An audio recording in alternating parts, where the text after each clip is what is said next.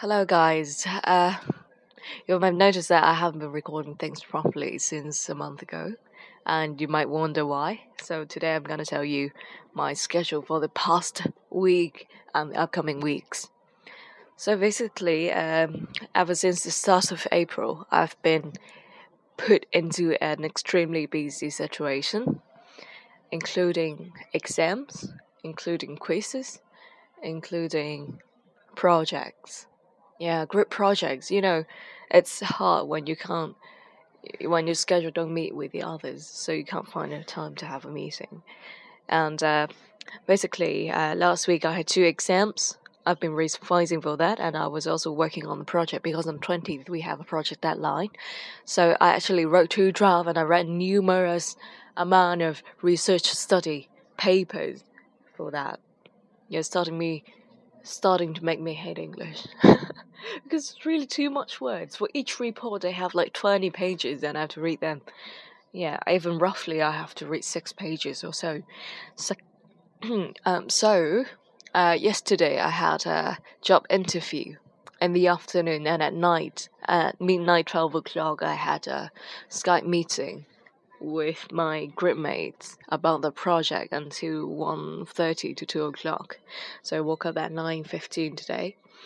And uh, in the upcoming week, it will be super busy for me. First, I have a friend who wants to retake econ economics in, in DSE. So he asked if I could help him in revising. So I've been doing revision myself too because I need to help him. And the second thing is I applied for volunteer work to help the to assist children from poor family to conduct the first English interview with foreigners in their life. So there will be workshops before the event actually happen on 30th of April. And at the same time, on 20th, that I just mentioned, I need to hand in the project report uh, roughly uh, 16 to 17 pages without not including references and cover page or so. So the main content will be 17 pages. So we're working on that. And on 20, 26th and 27th, I'll have two presentations to go.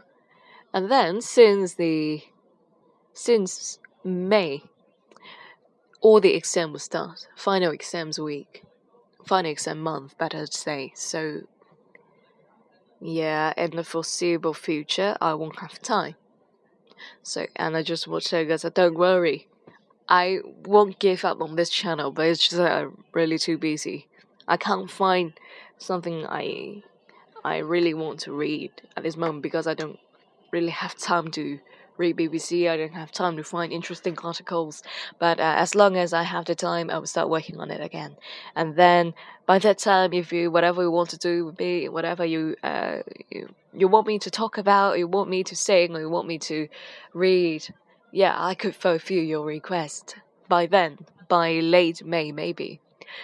Uh, yeah, I guess that would be all I want to talk about, and thank you.